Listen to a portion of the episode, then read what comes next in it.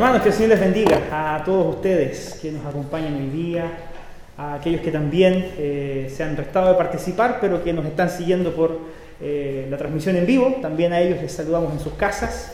Eh, sabemos de varios hermanos que están haciendo cuarentena en su casa porque han tenido algunos síntomas de, de resfrío. Hermanos, no queremos que esto nos alarme ni mucho menos, pero sí es importante que tomemos todas las medidas eh, de precaución que sean necesarias para colaborar con que esto, ojalá, esta eh, epidemia, esta pandemia, como la han llamado, prontamente, ¿cierto?, ya eh, nos deje.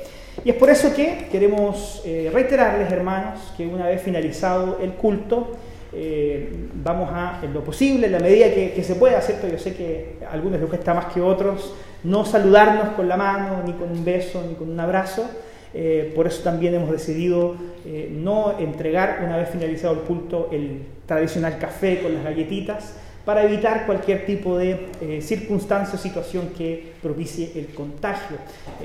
también en su casa tomen ustedes sus precauciones para que no tengamos ningún tipo de complicación y ojalá aquellos que somos miembros de esta iglesia pasemos invictos este tiempo difícil. ¿ah? Así que seamos también hermanos solidarios y responsables con nuestros hermanos eh, evitando eh, exponer a los demás, sobre todo a nuestros hermanos de la tercera edad, a situaciones que puedan ser riesgosas. Muy bien, no obstante ello, hoy día el Señor nos convoca a escuchar su palabra y vamos a continuar con esta serie de sermones que hemos titulado eh, Aún hay esperanza. ¿sí? Estamos con algunos problemas técnicos, mi computador ya se puso muy viejo parece y está, está fallando. así que enseguida va a aparecer ahí la, la proyección pero recuerde que estamos estudiando los capítulos 40 al 43 de Isaías. Así que yo le voy a pedir, por favor, que usted abra su Biblia en el capítulo 41, que es el texto en el cual hoy día vamos a meditar, en el cual hoy día vamos a profundizar para escuchar la voz del Señor y el mensaje que Él preparó para usted y ciertamente ya para mí también. Isaías 41. Y como yo le decía anteriormente, la semana pasada partimos con esta serie titulada Aún hay esperanza. Y de alguna manera la semana pasada decíamos que durante los últimos tiempos hemos sido eh, golpeados por fuertes crisis, ah, crisis sociopolíticas que afectan nuestra economía. Ah, también desde la eh, semana pasada ya se ha intensificado esta crisis de salud mundial que también nos está golpeando como, como sociedad. Y en fin, vemos que eh, pareciera ser que nos llueve sobre mojado y que esto también genera de algún, en alguna manera cierto estado de, lo voy a calificar de esta manera, tal vez estoy exagerando, pero cierto grado de psicosis colectiva, una depresión social que nos lleva de pronto a un poco perder las esperanzas. Eh, perder la perspectiva de que, como lo meditábamos la semana pasada, Dios es aquel que está en control de todas las cosas. Ah, es por eso que esta realidad nos lleva a meditar durante estas semanas acerca de la esperanza que viene de Dios en momentos de dificultad. Y me pareció oportuno meditar sobre estos capítulos de Isaías, porque como también decíamos la semana pasada, Isaías profetiza este, este mensaje del futuro, este mensaje de, de esperanza en tiempos en que la nación de Judá estaba atravesando difíciles momentos. Ellos estaban siendo invadidos por la nación de Babilonia, ellos iban a ser deportados de su ciudad, estarían durante eh, décadas, 70 años fuera de su ciudad, echando de menos esa nación que el Señor les ayudó a construir. Entonces ah, había en el corazón del pueblo de Judá, de los israelitas en aquella época, tal vez la misma sensación que podemos nosotros tener hoy día respecto del futuro, respecto de las expectativas y de lo que nos depara, lo que viene más adelante. Entonces, hoy día vamos a hablar de manera más específica sobre el capítulo 41 y este capítulo completo nos presenta la siguiente tesis, y yo quiero eh, en este momento eh, mencionar. Dios cuida de nosotros en tiempos de tensiones. Ah, efectivamente, cuando planificamos la, serie, no podía predecir, porque no tengo esa habilidad, que justo esta semana íbamos a entrar en un momento difícil en donde necesitamos tal vez más que nunca, que el Señor cuide de sus hijos. Ah, vemos cómo entonces la providencia del Señor nos eh, trae paz y consuelo en medio de estas dificultades que estamos viviendo. Esta es la tesis principal de este capítulo y sobre esto vamos a meditar. Dios cuida de nosotros en tiempos de tensiones, de dificultades, de adversidades. Y para eso quiero llevarlos al primer verso de este capítulo, que dice así, escuchadme costas y esfuércense los pueblos, acérquense y entonces hablen, estemos juntamente a juicio. Este primer verso que acabamos de leer parecía ser contradictorio con lo que yo acabo de decir en la introducción, porque a pesar de que ya dijimos que estos capítulos traen esperanza sobre un pueblo que estaba pasando muchas adversidades, parecía ser que las primeras palabras de esta profecía en el capítulo 41 no son precisamente palabras tiernas, palabras de ánimo, palabras de consuelo.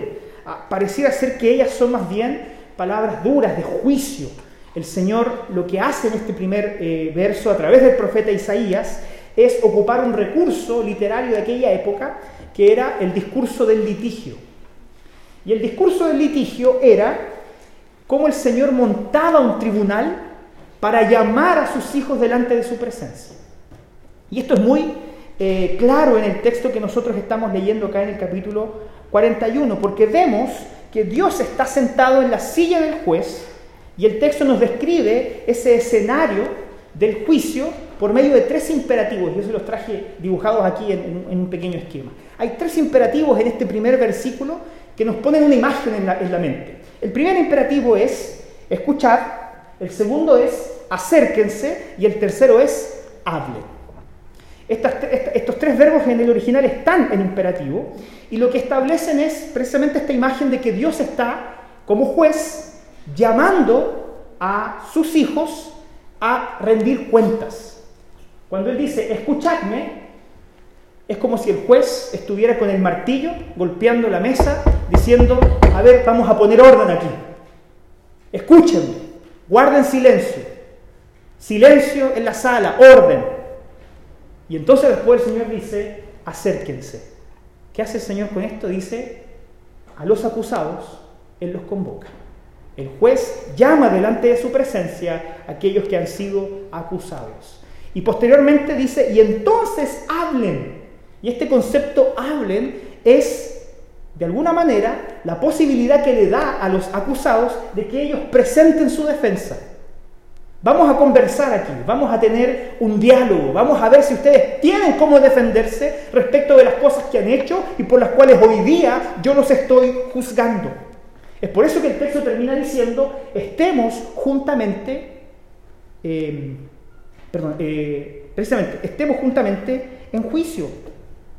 El sentido de este anuncio es que va a comenzar un debate.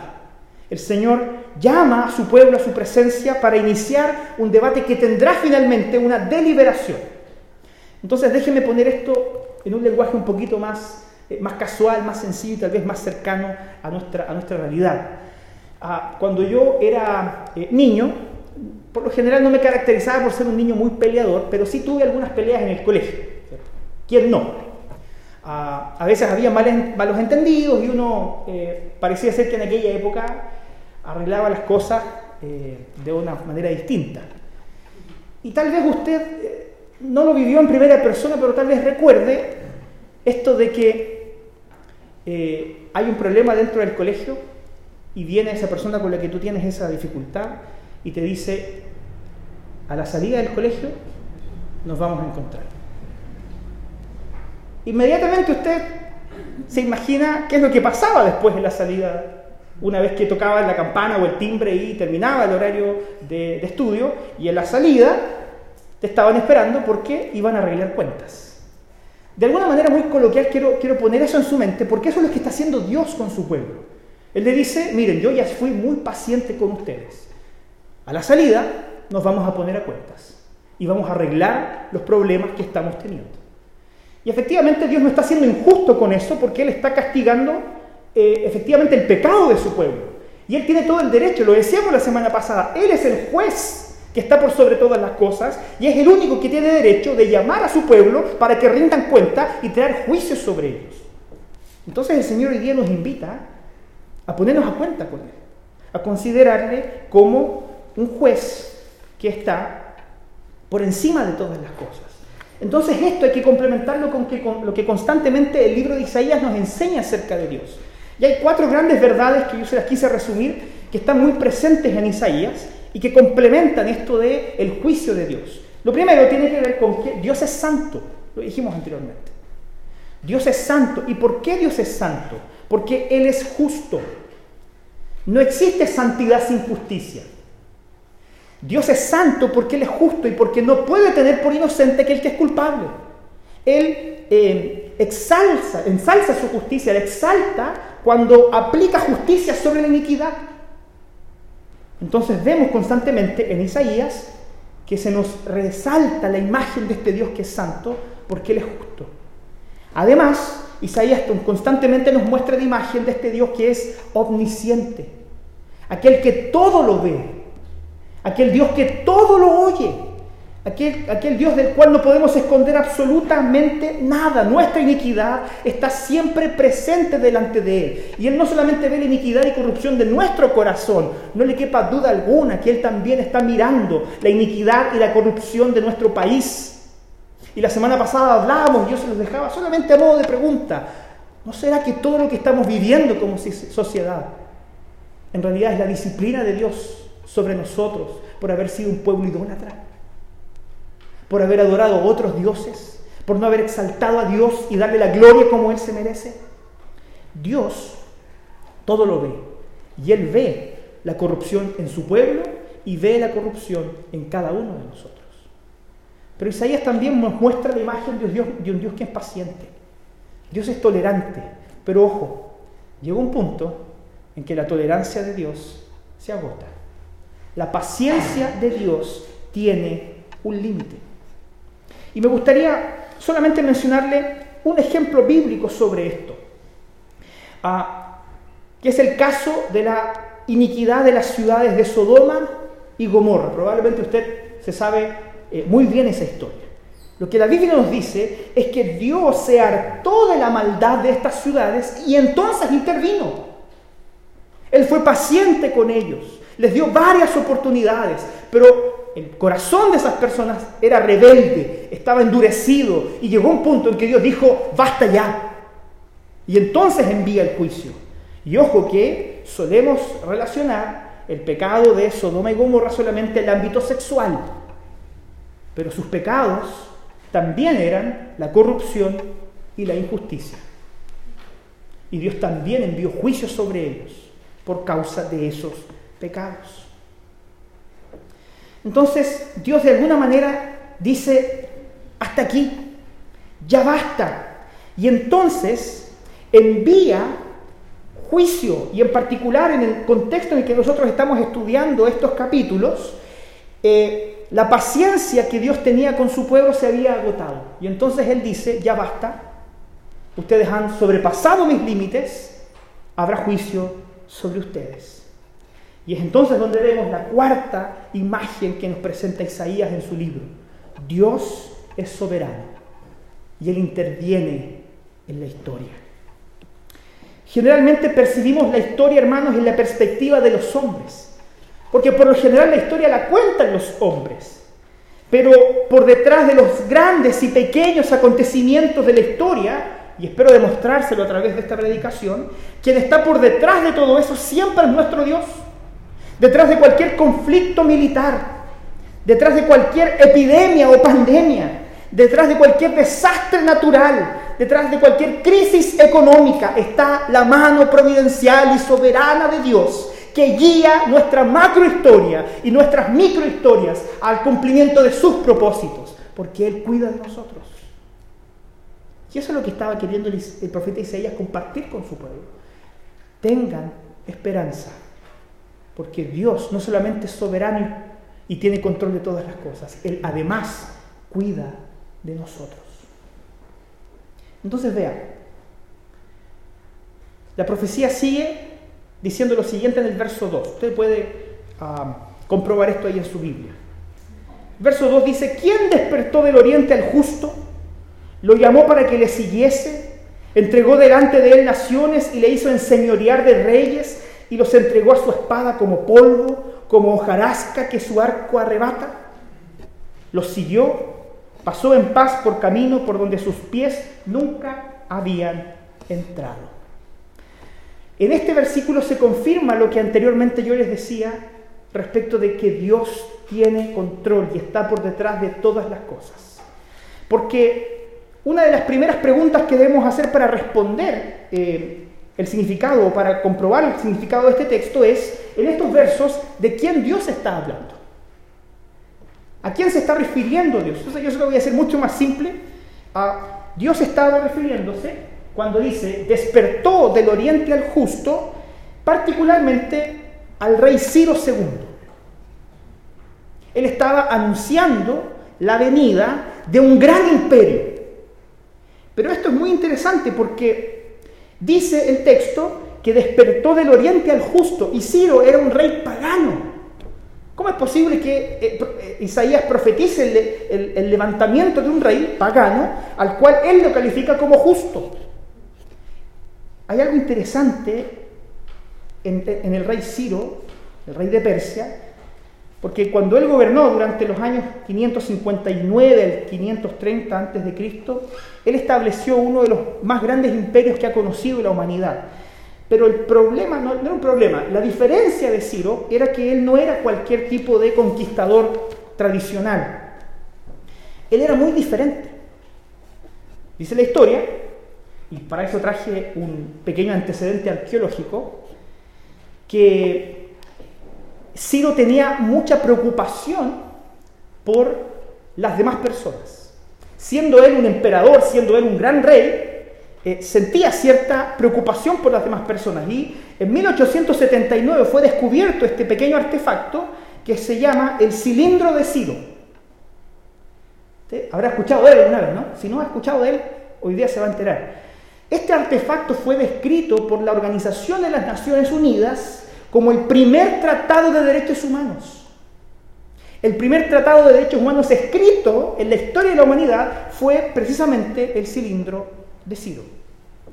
Ciro estuvo involucrado en este primer documento relacionado con la preocupación por los demás. Cuando Ciro conquistó Babilonia, determinó que el pueblo judío que estaba bajo el yugo de esta nación volviera a su tierra. Ciro llegó y dijo, ¿qué están haciendo ustedes aquí? No, es que nos tomaron cautivos. Vuelvan a su casa.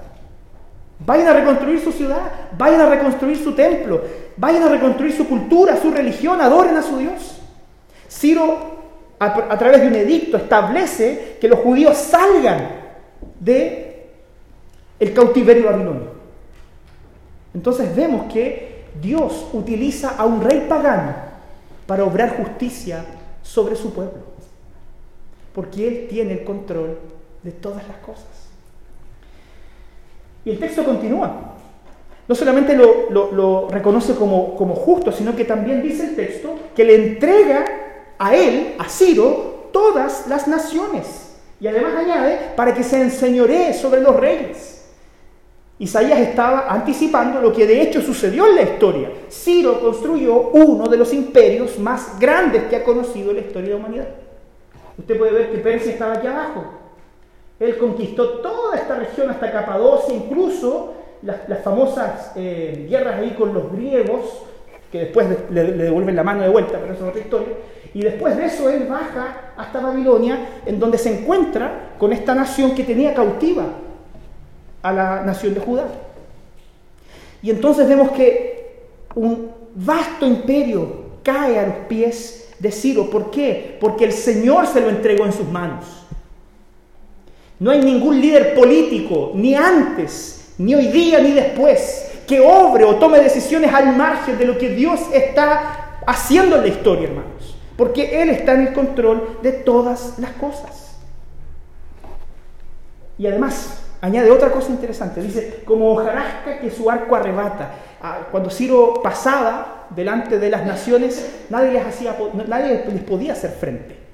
De hecho, cuenta la historia que él conquistó Babilonia sin que hubiese una guerra de por medio. Él llegó y astutamente se las arregló para entrar en la ciudad y sin que nadie desenvainara su espada, hizo que Babilonia, esta gran ciudad, se rindiera al rey Ciro. ¿Por qué? Porque además, como dice la profecía de Isaías, una de las grandes características del imperio persa eh, era la habilidad de sus arqueros. Y esta eh, pequeña, no sé cómo llamarlo, tablilla, eh, hoy día se exhibe en un museo de Berlín y ella fue tomada de uno de los palacios del rey Darío, que fue quien eh, sucedió después a Ciro en el trono de, Persia. Y lo que precisamente busca eh, exaltar esto es la habilidad y la potencia de los arqueros del imperio persa. Entonces, yo no sé si usted es capaz de percibir lo que yo quiero transmitir con eso. lo que Isaías escribió, lo escribió mucho antes de que se levantara el imperio persa. Pero el nivel de detalle con el que vemos nosotros que las cosas se cumplen nos habla derechamente de cómo Dios está controlando y gobernando todas las cosas. Entonces, frente a esto yo quiero hacer tres preguntas. ¿Quién está por detrás de todo? ¿Quién fue aquel que levantó a Ciro? ¿Quién fue aquel, como dice ahí, quien llamó a Ciro para que le sirviese a sus propósitos históricos? ¿Quién fue aquel que le entregó todas las naciones al rey Ciro? El mismo texto bíblico responde estas preguntas en el verso 4. El verso dice, ¿quién hizo y realizó esto? ¿Quién llama a las generaciones desde el principio? Y el texto enfatiza, yo Jehová, el primero, y yo mismo con los postreros. Lo que está diciendo Isaías aquí es que no existe nada ni nadie que esté antes o después del Señor. Todos somos siervos que estamos a disposición del cumplimiento de sus propósitos. Todas las, todas las preguntas de los versículos 2, 3 y 4 son respondidas con esta frase. Yo, Jehová, el primero y el postrero. No hay nadie antes que mí, ni nadie después de mí, porque Dios es aquel que reina sobre todas las cosas. En otras palabras, hermanos, Isaías con esto nos está diciendo, el imperio persa pasará. Y de hecho, pasó. Y después vino otro más grande, el imperio Alejandro Magno, y pasó. Y después vino otro más grande, el imperio romano, y pasó. Y cualquier imperio que se levante sobre las naciones queriendo subyugarlas, también pasará. Porque el único que está por encima de todas las cosas es nuestro Dios. Y a Él es a quien nosotros rendimos toda la adoración. Es delante de Él de quien nosotros nos vamos a inclinar para alabar su nombre, porque vemos cómo Él consuma sus propósitos en la historia. Entonces, quiero transmitirle ahora dos conceptos habiendo establecido este contexto histórico, dos conceptos que vemos en el texto bíblico que nos ayudan a enfrentar los tiempos de adversidades y de crisis. El pueblo de Israel estaba atravesando tiempos difíciles, pero Isaías dice, tranquilo, lo que está pasando está en el control de Dios. Yo envié a Ciro y yo voy a sacar a Ciro. Y entonces el Señor dice hoy día, tranquilos hermanos, todos estos desastres sociales yo los envié. Yo estoy trabajando en la historia de Chile. Yo estoy trabajando en la historia de cada uno de ustedes. No se desesperen. Tengan confianza en mí. Yo envié esta pandemia al mundo porque yo controlo todas las cosas. Confíen en mí. Aún hay esperanza. Hay dos formas de reaccionar. Hay dos formas de reaccionar delante de las adversidades. Y la primera es la reacción humana. Y esta yo quiero que le quede claro que es la que usted no debe seguir. No es la manera en que Dios quiere que reaccionemos, pero Isaías la describe. ¿Saben por qué? Porque la describe en base a lo que los babilonios hacen. Él muestra por un lado la reacción de, Babilonia respecto de la invasión de Ciro. Y después nos muestra la reacción del pueblo de Dios respecto de esta misma invasión. Hay dos reacciones muy distintas. Y la primera es la humana. ¿Cómo reaccionan los hombres en tiempos de tensión, de instabilidad, de adversidad, de crisis? ¿Cómo reaccionan los hombres? Y fíjense que el versículo 5 nos dice, las costas vieron y tuvieron temor. Los confines de la tierra se espantaron, se congregaron y vinieron. Nuevamente Isaías nos pone en un contexto histórico muy particular, se los voy a mostrar nuevamente. Cuando habla de que las costas vinieron, y se reunieron con temor, está hablando precisamente del alcance que tuvo el gobierno del imperio persa, que llegó hasta lo que actualmente es, me parece que Turquía, y en donde existen las costas muchas islas, que de hecho hoy día son conocidas como las islas griegas, que son paradisíacas. Creo que algunos dicen que es muy bonito ir para allá. Entonces dice, el imperio persa llegará hasta las costas, en donde están estas islas. Y después de eso, vemos que cuando se extiende la conquista del imperio persa por toda esta región, entonces bajan a Babilonia, en donde estaba cautivo el pueblo de Jerusalén, el pueblo de Israel, perdón, el pueblo de Judá. Entonces vemos que Isaías está anticipando esto. El imperio persa va a llegar hasta allá y después va a venir por ustedes. Va a venir por Babilonia y va a venir por el pueblo de Judá. ¿Cómo va a reaccionar cada uno de ellos? Y eso es lo que viene a continuación. Los babilonios, delante de la amenaza de la ocupación de Ciro, dicen, esto es lo que los babilonios dicen, cada cual ayudó a su vecino y a su hermano dijo, esfuérzate. Cada quien ayudó a su vecino y a su hermano dijo, esfuérzate. Ante la crisis de la invasión persa, los babilonios comenzaron a darse ánimo unos a otros. ¿Y estará mal, pastor, que nos demos ánimo unos a otros? No, no está mal que nos apoyemos, que digamos, oye, ah, tú puedes. Hay, hoy día toda esta moda de que el lenguaje crea realidades y que si tú eres muy negativo ah, y andas con una nube sobre tu cabeza, vas a andar desparramando como malas energías. Ah, no es que esté mal dar ánimo a otros, lo que esté mal, lo que está mal, hermanos, es confiar en que está en nosotros el poder resolver nuestras dificultades y enfrentar nuestras adversidades. Este fue el primer error de Babilonia, confiar en el potencial del ser humano, confiar en que ellos tenían la capacidad de hacer frente al rey Ciro. Nosotros tenemos el poder para hacerle frente, para eh, espantar esta adversidad que se viene delante de nosotros. Entonces, hermanos, nosotros estamos viviendo en tiempos de crisis social, de crisis de salud, hay crisis política, hay crisis económica, y cuando confiamos en nuestras propias capacidades para resolver estos problemas, o cuando creemos confiar en los esfuerzos humanos, no le quepa duda alguna que las cosas se pondrán peor. Si usted quiere confiar solamente en el potencial humano, entonces las cosas van a empeorar. Y, quiero nuevamente citar este ejemplo. Creemos tener el control hasta que viene un pequeño virus y lo desarma todo. Y nos muestra lo frágiles y transitorios que somos. Probablemente no sea así, esto es una imagen que yo hago en mi mente, pero me imagino a Dios sentado en su trono de juez diciendo, ah, se crean tan bacanes, ahí tienen coronavirus. A ver cómo se las arregla.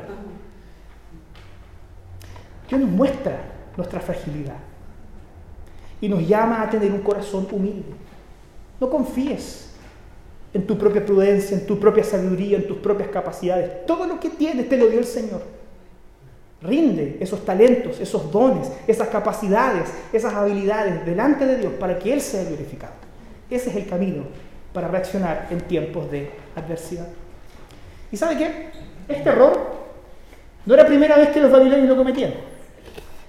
Para los que tal vez no sabían, los babilonios son descendientes de la nación de Babel. Y fíjense, ya en Génesis 11, estamos hablando de 15 siglos antes, 1500 años antes, ellos dijeron unos a otros, fíjense, hagamos, eh, vamos, hagamos ladrillo y cosámoslo con fuego. Y el verso 4 dice, y dijeron, vamos, Edifiquémonos una ciudad y una torre cuya cúspide llegue al cielo y hagamos un nombre por si fuéramos esparcidos sobre la faz de la tierra. Babilonia es un pueblo que se mira hacia, hacia, hacia sí mismo para lograr las cosas sin considerar a Dios. Babilonia era una nación que confiaba en su propia sabiduría no es la sabiduría de Dios. Y durante 1500 años ellos perpetuaron esto, porque ya era parte de su cultura. ¿Cómo vemos que terminó este imperio por causa de esta cultura y este pensamiento? Derrotados. Derrotados y esparcidos. Por lo tanto, vemos reforzada aquí la idea de que esta cultura de pensar positivo, de confiar en el hombre, de eh, creer en el otro por sobre nuestra fe y nuestra confianza en el Señor, es solamente algo que nos ayuda a acelerar el proceso de destrucción. Es algo que nos ayuda solamente a acelerar este proceso de caos y de no lograr sobreponernos a las adversidades. ¿Quiere que las cosas se pongan peor en su, en su vida o en nuestro país? Confíe en el hombre. Crea, crea que el hombre tiene todo el potencial en sí mismo para resolverlo todo. Y eso nos va a acercar solamente un poco más a la destrucción. Pero no se quedó solamente ahí. Verso 7 dice lo siguiente. El carpintero animó al platero y el que alisaba con martillo al que batía con el yunque diciendo, buena está la soldadura, esta cultura del piensa positivo. Oye, te está quedando súper bien. Lo afirmó con clavos para que no se moviese. Ah, vemos aquí algo que tal vez podría pasar desapercibido a simple vista. Pero lo que está describiendo el versículo 7 es la capacidad que tenían los eh, profesionales o artesanos en Babilonia para construir ídolos. Eso es lo que están haciendo ahí. Ellos están construyendo un ídolo. Y ese es precisamente el segundo error en la reacción de Babilonia frente a la adversidad. Ellos no solamente confiaron en sí mismos, sino que también confiaron en falsos dioses. Pusieron y depositaron su confianza sobre falsos dioses. Y efectivamente, en aquella época, estos ídolos eran imágenes y esculturas. Pero si bien podemos creer que estamos exentos hoy día de ese tipo de idolatría, porque nosotros ya no construimos imágenes, ni eh, tenemos imágenes de yeso en nuestra casa, la verdad es que nuestros ídolos son mucho más sutiles, pero igualmente destructivos que aquellos que adoraban en aquella época. Lo hemos dicho muchas veces. Los dioses contemporáneos son la confianza en el dinero, la búsqueda de la fama como un fin en sí mismo, el éxito en el trabajo como eh, el camino de redención, la belleza o eh, la búsqueda de la felicidad en cosas pasajeras. Todas ellas pueden ser buenas, cuando están puestas en su debido lugar. Pero cuando ellas ocupan el lugar que le corresponde al Señor y se transforman en ídolos, ellas nos empiezan a consumir nuestra vida, nuestro tiempo, nuestro dinero, nuestros esfuerzos, se, giran en torno a ellas. Y quiero mencionar solamente una forma en que esto se expresa hoy día contemporáneamente. Nosotros miramos al pasado y decimos, oye, qué bárbaros eran algunos pueblos que sacrificaban niños. Eso acontecía. Habían pueblos que tomaban niños, y, ni siquiera no nacidos, ya nacidos, y los ofrecían en un altar de fuego. Y era, una cuestión así espantosa. Entonces dice, qué horrible, cómo, cómo hay, un abandono tan grande de los niños. Bueno, fíjense que pensando en estos, este, en estos ídolos modernos, ¿cuántas veces tal vez Moloch se transformó en realidad en el dios del trabajo. ¿Cuántos niños hoy día no están siendo abandonados por sus padres porque su ídolo es el trabajo? ¿Cuántos niños están careciendo del cuidado personal de sus padres porque ellos están prefiriendo alcanzar el éxito profesional, dejándolos en casa o encargados con otras personas? Nos parece horrible que los niños murieran quemados, hoy día están muriendo abandonados. Porque padres adoran ídolos, como el trabajo. Trabajar es más importante que mis hijos. Esa es una expresión de las muchas formas en que hoy día nuestros ídolos contemporáneos nos destruyen. Y si ponemos nuestra confianza en ellos, las cosas no van a mejorar. Entonces Dios va a denunciar esto un poco más adelante. Está un poquito chiquitito, pero si no lo alcanza a ver, está en el versículo 22 del capítulo 41 y lo puede ver ahí en su Biblia. Dios denuncia esto más adelante y lo hace de manera maravillosa. Dicen, traigan, anúncienos lo que ha de venir, díganos lo que ha pasado desde el principio y pondremos nuestro corazón en ello. Sepamos también su postimería y hacernos entender lo que ha de venir. Dadnos nuevas de lo que ha de ser después, para que sepamos que, nos, que vosotros sois dioses, o a lo menos haced bien o mal, para que tengamos que contar y juntamente nos maravillemos. Ah, no sé si usted logra entender lo que está diciendo. Está, Dios está llamando a los ídolos. Y le dice a los ídolos, vengan. Vamos a arreglar las cosas después del recreo. a la salida del colegio vamos a arreglar las cosas. Pónganme a mí delante de todos sus ídolos. ¿Acaso alguno de los ídolos le ha podido garantizar el futuro? ¿Alguno de sus ídolos ha sido capaz de traer felicidad verdadera a sus corazones? ¿Alguno de sus ídolos ha sido capaz de extraer estabilidad a su vida? Dios dice, todos ellos van a sucumbir. Todos ellos, y lo dice un poquito más adelante, yo lo puse acá abajo, sois como nada. Sus ídolos no son nada delante de Dios. Y Dios dice, tráiganme sus ídolos, porque yo los voy a derrotar. Tráiganme sus ídolos, porque ellos tienen pies de barro y no se sostienen sobre ellos mismos. Tráiganme sus ídolos, porque yo les voy a demostrar que si ustedes ponen su confianza en ellos, van a ser defraudados y desilusionados y nunca tendrán verdadera esperanza y felicidad. Dios está en contienda y Dios sale victorioso, porque Él es el único Dios verdadero. Entonces, volvamos al punto central de esta reflexión. Dios cuida de nosotros. Pero ya vimos la reacción de Babilonia. Ellos confiaron en ellos mismos, confiaron en sus ídolos y fueron derrotados. ¿Qué es lo que tiene que hacer el pueblo de Dios? ¿Qué es lo que tenemos que hacer nosotros? ¿Cuál es la reacción que Dios espera de nosotros en tiempos de tensión e inestabilidad? Y esto lo vamos a demostrar a través de este texto que dice así, pero tú Israel, siervo mío eres, verso 8. Tú, Jacob, a quien yo escogí, descendencia de Abraham, mi amigo, porque te tomé de los confines de la tierra y de tierras lejanas te llamé y te dije, mi siervo eres tú, te escogí y no te deseché. Miren los verbos que yo voy a destacar en el texto. Yo escogí, te tomé, te llamé y te escogí. Hay algo en la poesía hebrea que es maravilloso, que se llaman los quiasmos. Y los quiasmos son estructuras verbales que nos ayudan a enfatizar una idea central. Y se las voy a dibujar. Primero dice te escogí.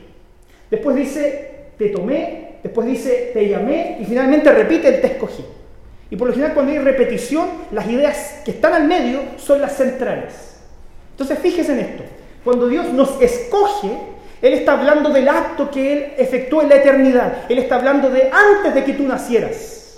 Antes de que el mundo existiera, Dios ya había pensado en ti, Él ya sabía tu nombre y Él ya te había escogido para que fueras parte de su pueblo. Él está hablando de cómo Él interviene en la historia, pero desde antes que existiera la historia. Y después al medio Él dice, te tomé y te llamé. Yo te escogí y pensé en ti antes de la fundación del mundo, pero cuando tú naciste, en medio de tu microhistoria, yo te tomé y yo te llamé para que fueras parte de mi pueblo. Y es por eso que el texto finalmente dice, no te deseché. Tú eres mío. Dios te dice, antes de que nacieras yo ya te conocía y pensé en ti. Cuando tú naciste y empezaste a vivir, hubo un momento en que yo te llamé y te tomé a ser parte de mi pueblo. Y esa promesa nos dice, no te quepa duda alguna que yo no te voy a desechar, porque tú me perteneces. Le pertenecemos al Señor, al dueño de la historia. Nuestra microhistoria es parte de su historia. Y Él ha construido desde la eternidad hasta nuestros días, porque Él cuida de nosotros. Entonces, queridos hermanos, el texto avanza para no solamente darnos la seguridad de que le pertenecemos al Señor y que Él cuida de nosotros. Hay algo en, los siguientes versículos que también está estructurado mediante un quiasmo. Esto es muy frecuente en la literatura profética. Y está estructurado de la siguiente manera y se los traje como un resumen.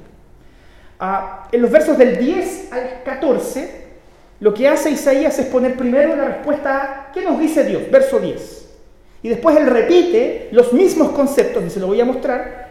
En los versículos del 13 al 14 es casi una repetición del verso 13. La respuesta a la pregunta ¿qué nos dice Dios?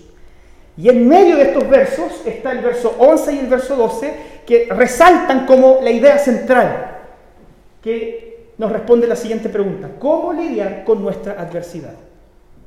¿Te quieres saber cómo lidiar con su adversidad? Ponga atención.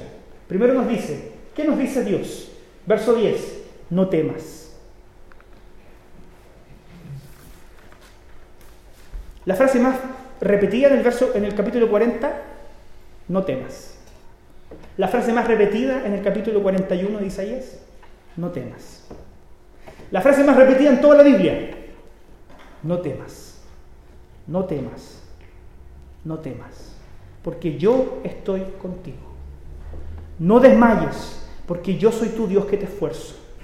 Siempre te ayudaré y siempre te sustentaré con la diestra de mi justicia. ¿Por qué debemos tener temor? ¿Por qué debemos tener temor? Si Dios está con nosotros y Él te dice, no tengas temor, yo estoy contigo. Y esto lo vuelvo a repetir en los versos del 13 al 14, porque es como el, el sándwich. Dice, lo repite, porque yo soy Jehová tu Dios, que te sostiene de, de tu mano derecha. Anteriormente dice, la diestra de tu justicia. Y dice, no temas, yo te ayudo. No temas, gusano de Jacob. Y esta expresión gusano a veces nos parece un poco peyorativa, ¿cierto? Hoy nos trata de gusano el, el, Señor a nosotros. Pero no es, originalmente no es una expresión peyorativa. Es ponernos en nuestro lugar. Dios dice, tú eres esto, eres como un gusanito, indefenso. No temas, yo te cuido, yo te ayudo, yo te levantaré. Los pocos de Israel soy tu socorro, dice Jehová. El santo de Israel es tu redentor. Y aquí él añade un concepto clave. Aquí él añade el concepto del santo de Israel, que es nuestro redentor. Y efectivamente la redención para el pueblo en aquella época era volver a Jerusalén. Era volver a aquella ciudad que Dios les había ayudado a construir para que en esa ciudad se adorara su nombre. Hoy día, muchos siglos después, nuestra redención no está en la confianza de que el pueblo volvió desde el cautiverio a Jerusalén para reconstruir su relación con Dios. Nuestro redentor hoy día está personificado en Cristo Jesús. Y Él está anunciado y profetizado muchos siglos antes de que Él naciera. Ustedes verán la redención y las adversidades serán suplidas por aquel que murió en la cruz para que todas sus enfermedades, para que todos sus pecados fueran perdonados y para que todas sus adversidades pasaran, porque son temporales. Pero la confianza y salvación en Cristo es eterna. Él es nuestro redentor. A Él debemos mirar. Él es nuestro Salvador. Entonces, al medio de esto está la pregunta, cómo lidiar con las adversidades. He aquí que todos los que se enojan contra ti serán avergonzados y confundidos, serán como nada, y perecerán los que contienden contigo. Buscarás a los que, a los que contienden contigo y no los hallarás, porque serán como nada y como cosa que no es aquellos que te hacen la guerra.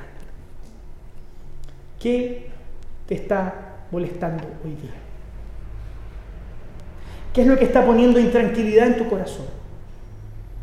El Señor hoy día te dice, no temas, yo te ayudo. Tus enemigos serán puestos debajo de mis pies. Nada prevalecerá delante del poderío de nuestro Dios. Y si confiamos en Él, en lo que Él está haciendo en su historia y en la consumación de su reino, entonces también nosotros juntamente con Él seremos victoriosos. Porque así como Cristo venció la muerte, nosotros juntamente con Él también hemos vencido a la muerte.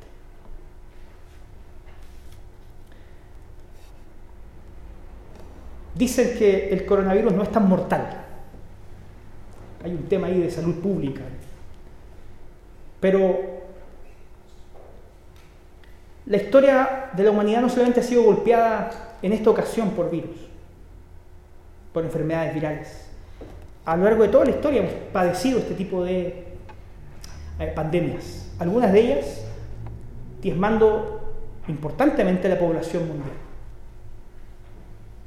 Y no le quepa duda alguna que muchos creyentes, hermanos nuestros que hoy día están en la presencia del Señor, también fueron víctimas de esas enfermedades. Entonces el Señor les dice a ellos, no tengan temor, Cristo murió en la cruz para que nada ni nadie los separe de mi amor. No hay nada ni nadie que los pueda separar del amor de Dios. Confiemos en Él. ¿Quién hará todas estas cosas? Dios. Dios es aquel que cuida de nosotros. Él es quien lidia con nuestros enemigos. Él es el que pelea la batalla por nosotros. Entregue su lucha en las manos del Señor y dígale, Señor, ya no me quedan fuerzas. Ahí está. Tú pelea la batalla por mí. Para terminar, hermanos, tres desafíos. Comience a mirar el mundo con otros ojos. Dios actúa e interviene contra la iniquidad. Incluso aquellas cosas que hoy día nos parecen injustas, no le quepa duda alguna que el día de mañana el Señor dará justa retribución a todos aquellos que practican la iniquidad. Tal vez la justicia no llegará hoy día, pero va a llegar.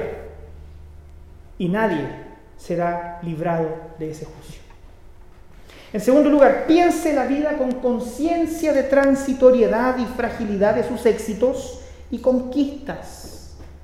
Usted puede construir un gran imperio, puede ser el Alejandro Magno moderno, y construir a un proyecto de vida maravilloso, pero llega una enfermedad y todo eso que usted construyó como castillo de arena puede venirse abajo. Piense que sus conquistas y sus éxitos suman a lo que Dios está haciendo. Pero más importante que traer gloria sobre su nombre es traer gloria sobre el nombre del Señor. Que Él sea para nosotros nuestro más grande anhelo. ¿En quién has confiado delante de la crisis y delante de la adversidad? ¿Dónde estás poniendo tu fe? ¿Dónde? ¿Confías más en Dios o estás confiando en tus ídolos? Hazte esa pregunta. ¿Estás confiando más en Dios o estás confiando más en la felicidad o en la eh, seguridad que te proveen tus ídolos? Que el Señor nos bendiga para que hoy día, mientras estemos orando, usted escuche la voz de Dios diciéndole, no tengas miedo, yo estoy contigo. No, desmayes, yo soy tu redentor. Invito a que incline su rostro. Vamos a entrar en la presencia de Dios. Vamos a presentar nuestra fragilidad delante de Dios. y pedirle, Padre, tú nos conoces, tú Señor sabes de qué estamos hechos y de lo que somos capaces. Y es por eso que la perspectiva de nuestra historia y en el tiempo, al ponernos delante de tu presencia y al ser llamados delante de tu presencia al juicio, ah, es imposible que podamos sostenernos sobre nuestros pies. Señor, hay tantas cosas que nos golpean durante la vida. Cosas, Señor, que tienen que ver con la macrohistoria, con aquello que pasa a nuestro alrededor, que nos afecta a todos, pero también cosas, Señor, de nuestra microhistoria, de esta historia personal, individual, que también, Señor, traen tristeza y desesperanza sobre nuestro corazón. Hoy día, Señor, tal vez eh, están confluyendo ambas cosas y, Estamos siendo parte de esta depresión social donde no vemos, Señor, el futuro con esperanza. Pero Padre, una vez más, en tu palabra y por medio del profeta Isaías, tú alientas nuestro corazón, nos levantas y nos dices que no tengamos temor. Padre, ayúdanos a abrazar esta promesa. Ayúdanos, Señor, a confiar realmente en ti, Señor. Porque incluso, Padre, las adversidades, las circunstancias, como ha pasado en tantas otras ocasiones, pueden tomar cuenta de nuestra vida incluso. Pero nuestra vida está garantizada en ti y en el sacrificio de Cristo Jesús, Señor. Entonces no hay mayor esperanza para aquel que vive que incluso, Señor, esperar la muerte en Cristo. Porque para nosotros eso es muchísimo mejor. Señor, ayúdanos a desprendernos de las fragilidades de esta historia que estamos construyendo como seres humanos considerando eso como algo temporal, como algo pasajero. No queremos poner más la confianza en eso, no queremos ser como los babilonios, no queremos confiar en nosotros mismos ni en nuestros ídolos, porque vamos a ser derrotados. Señor, queremos ser como tu pueblo que fue llamado a confiar en ti, porque nos escogiste y nos amaste, y porque además nos dices que tú peleas la batalla por nosotros. Gracias Señor, te amamos, te amamos Señor por sobre todas las cosas. Y queremos que estés con nosotros ahora y siempre. En el nombre de Jesús. Amén.